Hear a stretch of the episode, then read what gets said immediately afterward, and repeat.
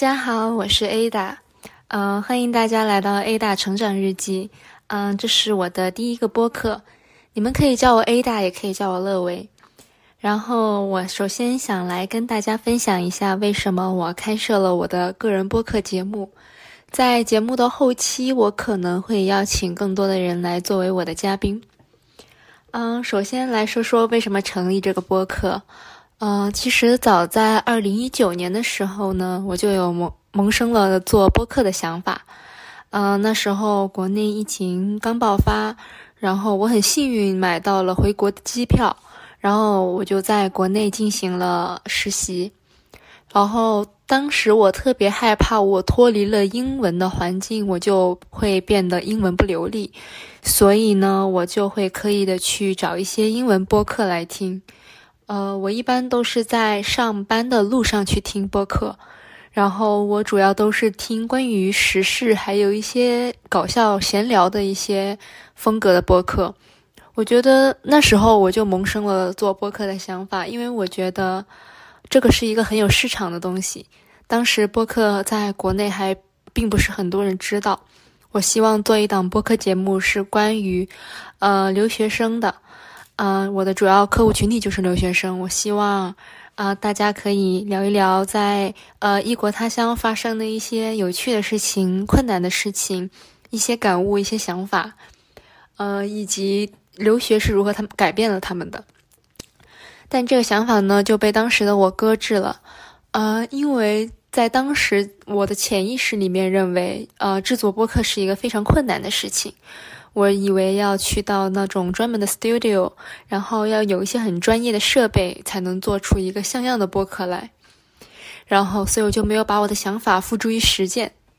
然后，时间来到现在，我发现越来越多人开始对播客感兴趣。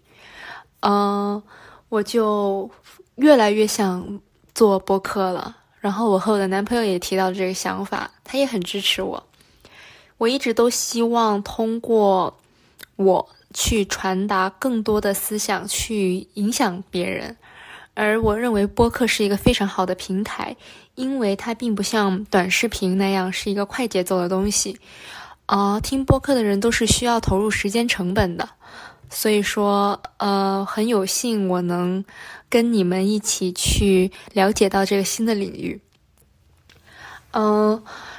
以上呢就是为什么我制作播客，然后嗯一些心路历程吧。实不相瞒，我现在其实就是拿手机自带的录音功能来录录录这段播客的。我的设备非常简陋，还有一个三脚架。但是我觉得我会慢慢的去学习到更多，但是我一定要先尝试第一步。好，我们现在就进入正题。我觉得这一期呢，我想跟大家聊一聊关于留学给我带来的变化。我觉得这也是很多人感兴趣的一个话题，因为很多人、很多关注我的人都是在二零一六年的时候就认识我。那时候我，呃，二零一五到二零一六年的时候吧，那时候我还在读国际高中，然后呢，大家就见证了我在国内的时候，然后又。刚出国的样子，到现在已经出国了七年，我的整一个变化都是非常的明显的。我个人认为，嗯，首先是我聊一聊在国内时候的我吧。其实那时候的我呢，风格跟现在是完全不一样的。那时候我走的都是那种很淑女、很森森女风，那时候特别流行森女风这个东西哈。当时都是喜欢穿裙子啊、平底鞋，头发也特别长。然后我觉得那时候的我是被保护的非常好的我，呃，我的想法很简单，我也非常善良，我现在也很善良，但是当时是一种对世界，嗯，很多很多黑暗面不知道的一种善良，是一种无知无畏的善良，我可以这么说，嗯，所以说当时我的想法都挺简单的，我有一度其实是不想出国的，因为嗯。我当时有一段感情，我当时有在纠结说要不要留下来，但我很庆幸的是我并没有留下来。我认为出国是我做过最好的一段决定。于是呢，我就这样一个人踏进了美国的领土，然后那时候是二零一六年。其实第一年对我来说特别难熬。嗯，我其实没有对大家讲过这件事情，但是我身边的朋友都知道，我第一年在美国高中的时候是被孤立的。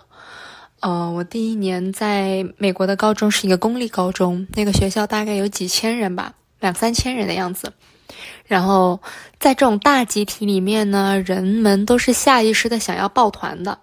所以那时候我就能很明显的感觉到，大家都已经分成了一个一个的小团体。嗯，我的性格呢是不太愿意去刻意跟别人融入的，就是我是金牛座，一个很倔强的星座，就是我只我只做我认为对的事情，就是我不会去刻意的去做一些我不想去做，而为了达到什么目的。我觉得这就是我一个特别明显的性格。我有时候觉得这样自己还挺清高的。就 anyway，反正第一年呢就是被孤立了，但也不能说被彻底孤立，因为那时候我跟美国同学玩，所以那时候就是大家中午吃饭有一个有趣的现象，就是就真的像我们在那个美国电影里面看到的一样，就美国高中生，他们就是那种长长的桌椅，然后他们就会按按那种不同的 group 坐在一起，然后呢中国人就跟中国人坐在一起，我呢就特别的。异异类吧，在那里，就是我是跟美国人坐在一起的，但那时候我确实也学习到了很多新的美国文化。对于刚来美国第一年的我，十六岁的我是有非常大的冲击的。然后就来到了第二年，我就换了一所美国高中，从公立学校转到了基督教的私立学校。然后那个学校的规模相对来说就小很多了，整个学校只有大概两百人左右。我在那里呢，就找到了一群嗯好朋友，然后大家平时上课啊，呃课后大家都是一起玩的，所以我认为那段时光是非常好的。然后后来我就到了爱荷华州，就是 University of Iowa，这是我的第一个本科大学。我在那里呢，嗯，其实我在那里非有非常多的痛苦的回忆，因为那时候的我在一段非常糟糕的关系当中，我自己觉得我是在那段关系中被 PUA 了，所以那段时间的我变得非常不像我自己，就是我没有了曾经的自信，我总是陷入到一个自我怀疑的情绪当中，总是在被否定。然后那时候我回看那时候的我的照片，我觉得那时候的我真的太不好看了。相对于我后来的照片来说，我觉得一个人的状态是真真正正能够影响到他，呃的长相的。所以说我希望大家都一定要记住这句话，一定要保持一个比较好的状态。这是真的是相由心生。如果那时候心情不好，真的是长得就不好看。反正呃，关于这段感感情呢，我就不想再多讨论了。呃，总之我就结束了那段感情，然后我就来到了我的第二个大学，就是 Rutgers，Rutgers University。在这所大学里面呢，我就慢慢的摸索我想学的领域，然后我就确认我的细分领域是 Public Relations，就是公关专业。嗯，我就在学习的过程中，我还发现了我对女性主义研究也非常感兴趣。我会上一些相关的课程，并且阅读相关的书籍。呃，我之前也有分享过，在我的一些社媒上面。嗯，我觉得拥抱女性主义对我来说也无疑是一个非常大的改变，这也直接的影响到了我的一些为人处事的态度以及我的思想。其实我认为女性主义是不能被定义的，但是这是大家在了解这个什么是女性主义过程中，他们都会慢慢理解到这个不能被定义的女性主义究竟是什么。我希望更多人能够拥抱女性主义。我在未来的节目中可能会更深入的讨论这个问题，会挑几个 case study 一起讨论一下。好。然后呢，跳过这一段女性主义，我们聊一聊在大学期间对我的一些改变吧。我觉得还有一个很明显的改变是，我的眼界变得更开阔了。我见识到了各种各样的人，真的在留学的时候，你真的能见到很多奇葩的人，你甚至不能理解为什么这样的人存在，你就会学会该怎么去调节自己的心态，跟这种人打交道。然后我还学习到了一个在课堂上学习到的东西，就是 diversity。我觉得在欧美国家，我们都非常强调 diversity，就是多样化。我们一定要去尊重多样化，这是我觉得是我一个一生受用的一个知识。我们不能因为自己看到的世界是这个样子，我们就认为这个世界就应该是这个样子。不是的，这个世界是有很多面的。然后一个人的一个三观的养成。呃，他的思想都是有非常多复杂的因素去决定的，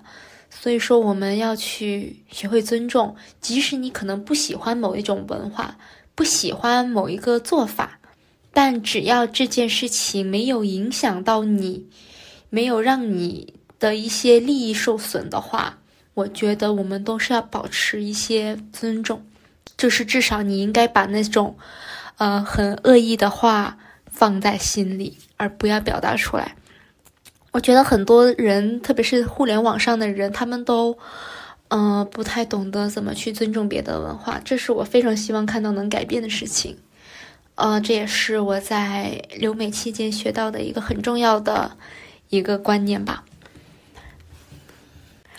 然后，我觉得最重要的一个改变。就是我变得非常的自信，这也是很多人问我的一个问题。我经常在我的后台收到私信，就是问关于啊，乐伟怎么样能变得像你一样自信呢？就是怎么样能变得像你一样勇敢？呃，太多太多人问我相关的问题。我其实我自己也在思考，我在想说，跟原生家庭有关系呢，还是跟我们后天成长的环境有关系？我经过我自己的经验所得，我觉得这两者都是，都是一个必要的条件。首先是原生家庭，我生在一个父母非常相爱的一个家庭，我的爸爸妈妈感情非常好，他们的思想也很开明。就是我从小到大做的决定都是我自己决定的，比如说我想上什么补习班。嗯，我会跟我爸妈说，他们都比较支持我。包括我出国留学这个决定也是我自己决定的。嗯，我就是在初中的时候跟我妈妈提了这个想法，嗯，她也比比较支持。就我非常感激他们能够支持我的决定，因为有一些决定是需要付出金钱代价的，也需要付出时间代价。嗯，所以说我觉得有一个支持你的家庭是一个很重要的。条件就是让你变得自信，